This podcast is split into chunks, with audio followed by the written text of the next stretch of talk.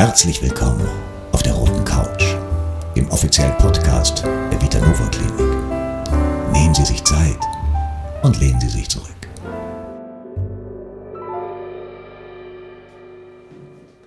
Herzlich willkommen zu einer neuen Folge auf der Roten Couch.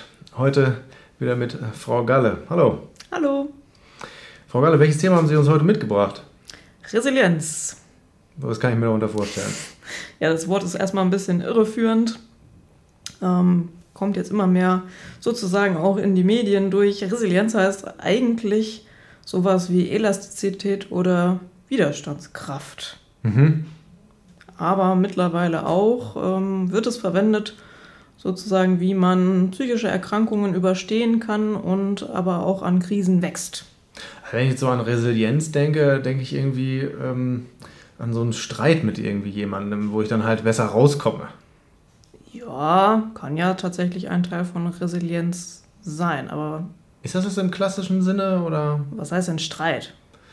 Also ich stelle mir jetzt vor, ich habe eine Situation, wo ich zum Beispiel mit meinem Chef aneinander gerate mhm. oder jetzt mit dem, mit dem Partner oder ähnlichem und ähm, ich muss meinen Standpunkt klar machen.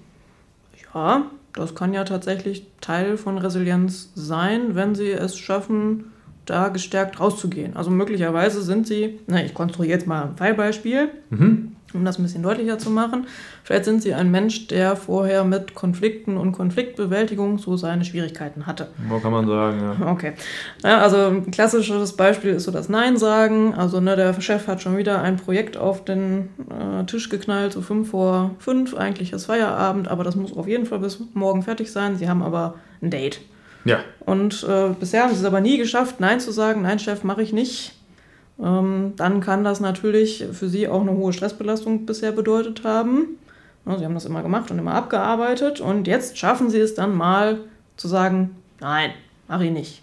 Ich habe einen privaten Termin, ja, ich habe jetzt Feierabend. Ja. Der Chef kann mittelstark ausrasten, aber sie bleiben bei ihrem Standpunkt und beweisen sich. Ja. Und erleben sozusagen sagen Selbstwirksamkeit. So sagen die Psychologen und Psychologinnen das gerne ne, selbstwirksames Erleben. Ich habe etwas getan, ich habe etwas erreicht und es hatte eine entsprechende Wirkung. Und ähm, daraus gehen sie gestärkt hervor. Das wäre jetzt, ich würde, würde jetzt etwas lax sagen, sehr, also die Mini-Resilienz.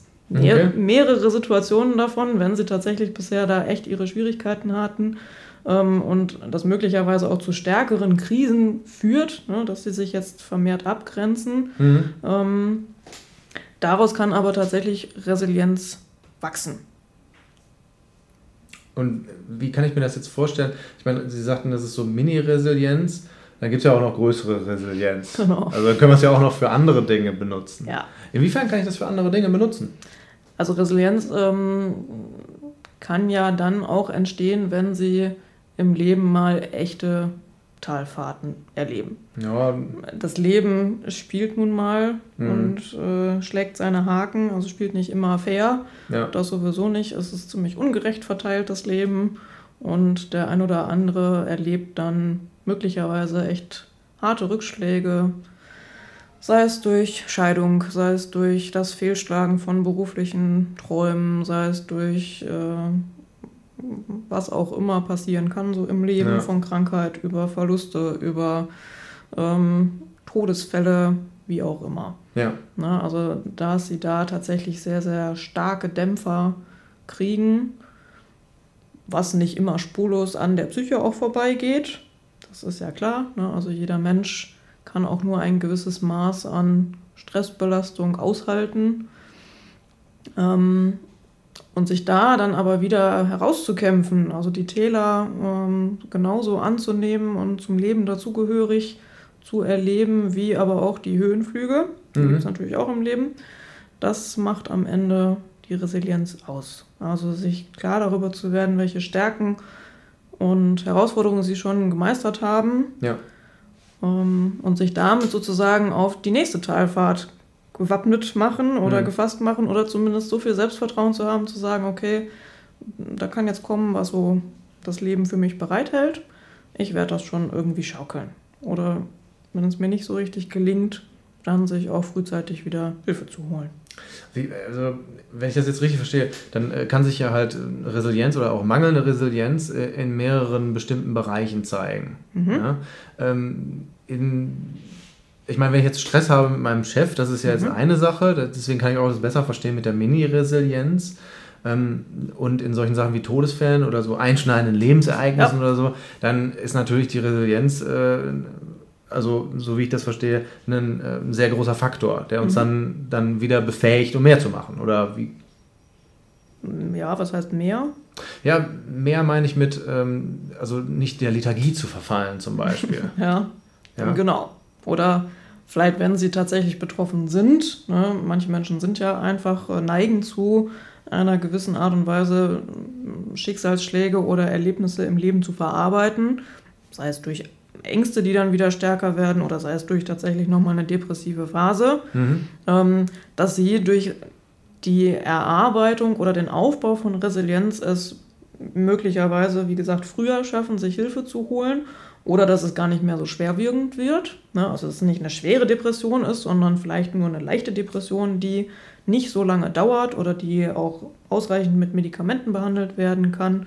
So. Ne? Also das ist sozusagen, könnte man als größere Resilienz betrachten die sich dann aber, jetzt kommen wir wieder zurück zur Mini-Resilienz, aus äh, ganz vielen verschiedenen Resilienzformen zusammensetzt. Mhm. Manchmal wird auch von Ressourcen gesprochen. Ja. Ja, also um, ein, eine gute Anhäufung von Ressourcen, das, was ich im Rücken habe, was ich an Stärken habe, was ich vielleicht auch verbessern konnte an Verhaltensweisen und dazulernen konnte, das sozusagen dann im Fall von neuer Krise oder von neuem Schicksalsschlag im Leben wieder abrufen zu können. Jetzt haben Sie schon was, äh, etwas gesagt, ähm, die Hörer werden das wahrscheinlich nicht wissen, aber wir haben Mhm. natürlich auch im Vorfeld schon mal ähm, über Depressionen gesprochen und Ja. äh, mitunter auch, was, äh, was das immer noch für ein großes Stigma in der Gesellschaft hat. Mhm. Ja, und äh, gerade auch, wie kann ich dem vorbeugen? Und da Mhm. würde Resilienz ja dann auch mit reinpassen. Ja, absolut, genau. Ne, also Rückfallprophylaxe ähm, ist da das große Stichwort, aber in der Rückfallprophylaxe wird jetzt einfach mehr und mehr auch zur Resilienz geforscht.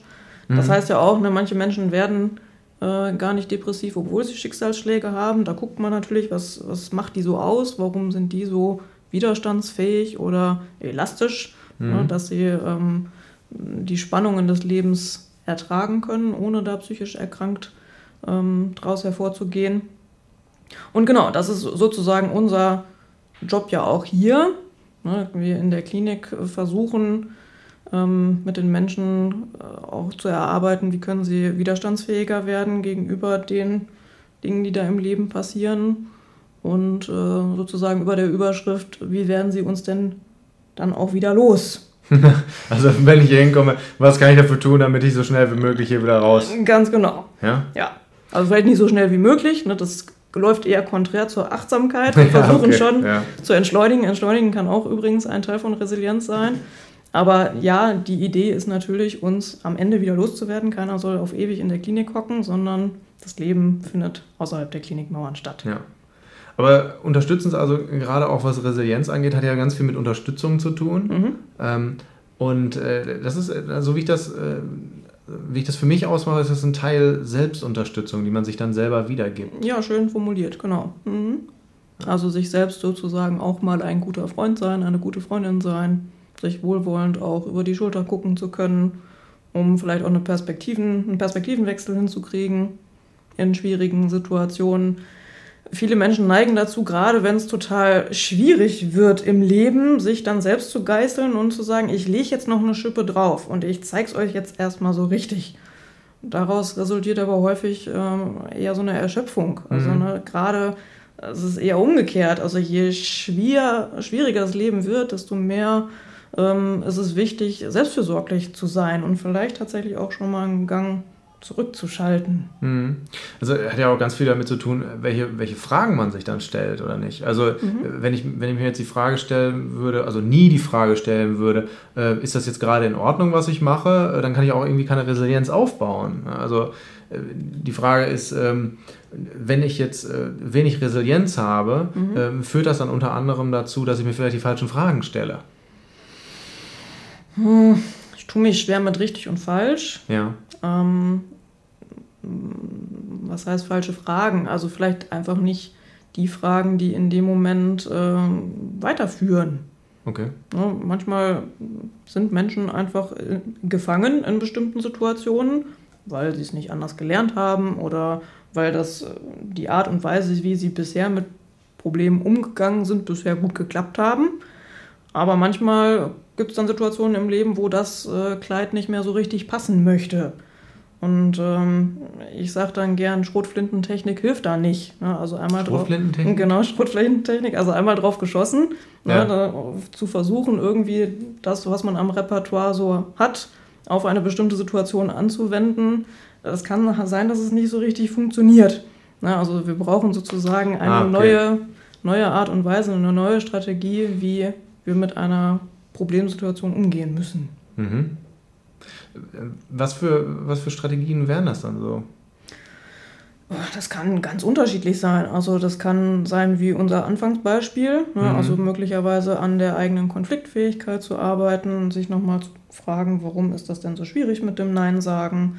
Das kann aber auch verschiedene Stressbewältigungsstrategien beinhalten, von ähm, von Prioritätensetzung über sich selbst nicht so ein ernster Kritiker zu sein. Das kann aber auch was Selbstfürsorgliches sein. Also nochmal zu gucken, kann ich mir irgendwo besser Pausen einräumen oder kann ich ähm, meine Bedürfnisse gut finden, annehmen, wahrnehmen ne, und dafür ähm, Durchsetzung erfahren.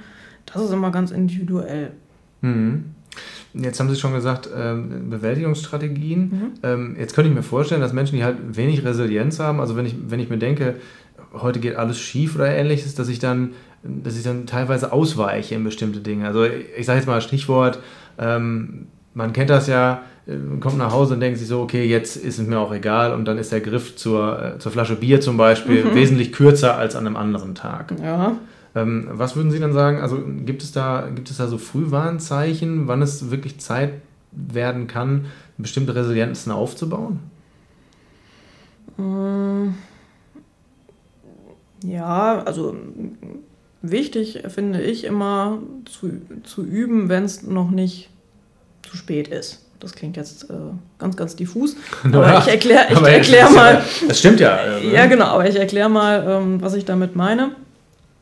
Also viele Menschen, äh, die auch zu uns kommen, erwarten von sich selbst, äh, dass, wenn sie das hier zum ersten Mal gehört haben, ne, Resilienz und verschiedenste Strategien, das mache ich dann irgendwie ein, zwei Mal und dann gar nichts. Wie so ein Schalter, den man umlegt. Genau. Ne? Ja. Also ich habe das irgendwie als Tool jetzt in meiner Werkzeugkiste und das benutze ich dann, wenn äh, ich nach Hause komme und der Ernstfall eintritt. Ja. Das ist aber schwierig. Also da ähm, ist es eher notwendig, schon mal ein bisschen früher zu gucken und eher kontinuierlich das für sich anzuwenden. Ne, jetzt zum Beispiel Achtsamkeit. Achtsamkeit kann auch Teil von Resilienz sein. Mhm. Ähm, da für sich eine gewisse Praxis einzuüben, also eine Achtsamkeitspraxis, die dann verwendet werden kann, auch wenn der Ernstfall eintritt.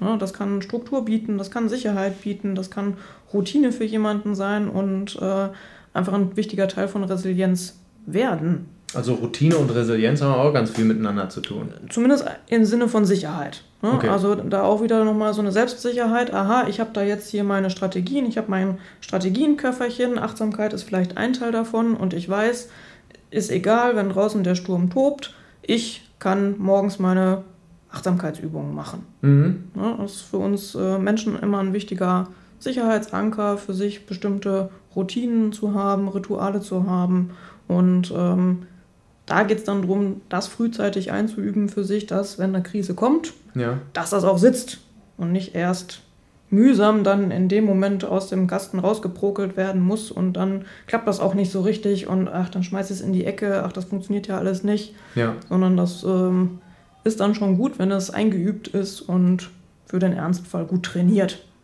jetzt gehe ich natürlich immer los und denke mir so, ah, jetzt war es zu spät. Ne? Also man, man kennt das ja, man, man nimmt eigentlich immer so die Hilfe oder die Methoden erst an, wenn es zu spät ist. Mhm. Jetzt würde ich mich natürlich dann fragen, auch äh, die Frage, die sicherlich eine von den Zuhörern haben, äh, wann ist es eigentlich für mich zu spät? Wann, wann hätte ich eigentlich mit Resilienztraining anfangen sollen? Oder gibt es da, gibt's da sowas, ähm, solche Zeichen, die einen dahin bringen können? Also erstmal würde ich sagen, für Resilienztraining ist es nie zu spät. die Feuerwehr, die übt ja auch immer für den Ernstfall. Also so, das ist ein gutes Beispiel. Ja, ja genau. Also so würde ich das ähm, auch bezeichnen. Und dann gibt es am Ende Manöverkritik. Ja, also gibt es ja nochmal eine Einsatz, Einsatzbesprechung, wie war es, was können wir verbessern. Ähm, und zu Frühwarnzeichen da hat jeder Mensch, äh, da können wir im Übrigen eine eigene Podcast-Folge mal drüber machen. Also ähm, jeder Mensch so sein eigenes kleines äh, Stressmustersystem. Bei dem einen fängt es mit Kopfschmerzen an, der andere hat eher Magenverstimmungen, wieder der nächste hat einen äh, lauten inneren Kritiker, der dann schreit und blökt.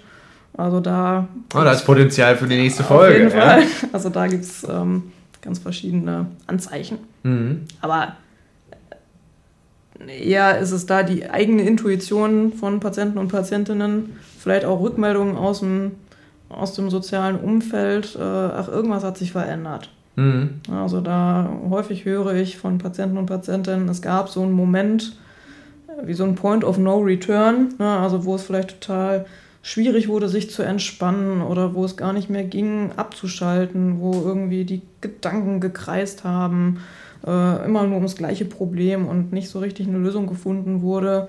Also da gibt es schon so Anzeichen. Hm. Also, also so, sobald man so ein bisschen das Grübeln anfängt, höre ich da jetzt raus. Also, oder äh, bin ich da auf dem Holzweg? Also, also grübeln, nur alleine grübeln würde ich jetzt sagen, reicht nicht, um zu sagen, ach, jetzt muss ich äh, anfangen, Residenz zu trainieren. Das kann ja jeder machen. Gesunde Menschen können auch nochmal da gucken, wo bin ich vielleicht schon resilient, also wo habe ich einfach meine Ressourcen und Stärken und das könnten sie ja auch nochmal vertiefen. Mhm. Und das andere ist, ähm, spätestens dann, ne, wenn sie merken, ach naja, irgendwie komme ich nicht so richtig mit einer Situation klar, dann wäre es schon gut, nochmal drauf zu gucken, kann ich da was verändern? Ist jetzt schon an der Zeit, nochmal in einer Ressourcenkiste zu gucken oder muss ich mir ja schon Hilfe suchen? Ja, so. Ja. Hilfe suchen, was Resilienz angeht, ist ja jetzt auch ein, ein großer äh, Punkt, der hier ähm, mhm. bei Ihnen hier in der Klinik ähm, natürlich sein, äh, sein, sein Berechtigungsfeld hat. Ja? Ähm, inwiefern ist, äh, wird hier mit Resilienz dann gearbeitet? Oder an Resilienz gearbeitet? Mhm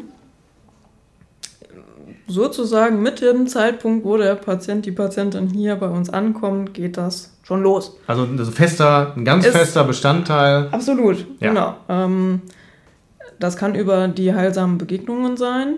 Also einfach sich ein neues soziales Sicherheitsnetz aufbauen. Das kann aber auch darüber sein, ähm, wieder Kontakt zu eigenen Bedürfnissen aufnehmen zu können, zu eigenen Gefühlen, für das, was innerlich so los ist und abgeht, eine neue Sprache zu finden also da Entlastung zu erfahren. Das kann aber auch sein, ähm, eine Weiterbehandlung für sich zu finden. Also wie geht es nach der Klinik weiter? Ähm, das kann sein, Probleme hier zu lösen. Also Resilienz ist einfach so groß und spielt die ganze Zeit hier eine Rolle. Mhm. Niemand, das wünsche ich ja auch äh, niemandem, äh, außer in absoluten Notfallsituationen, sollte wiederkommen müssen. Ja, also es geht immer darum zu gucken, wie kann Lebensqualität wiederhergestellt werden und der Patient und die Patientin, die da sind, so zu Experten zu machen für ihre eigenen Problemfelder, dass sie damit einen guten Umgang finden. Egal wie stark der Sturm draußen tobt. Resilient bleiben. Genau. Widerstandsfähig. Ich danke Ihnen. Sehr gern. Für das Gespräch und die, für den, den Ansatz für den nächsten Podcast haben wir ja auch schon. Ja. ja. Also wir werden Sie wieder hören. Sehr gern. Machen Sie es gut. Ebenso. Tschüss.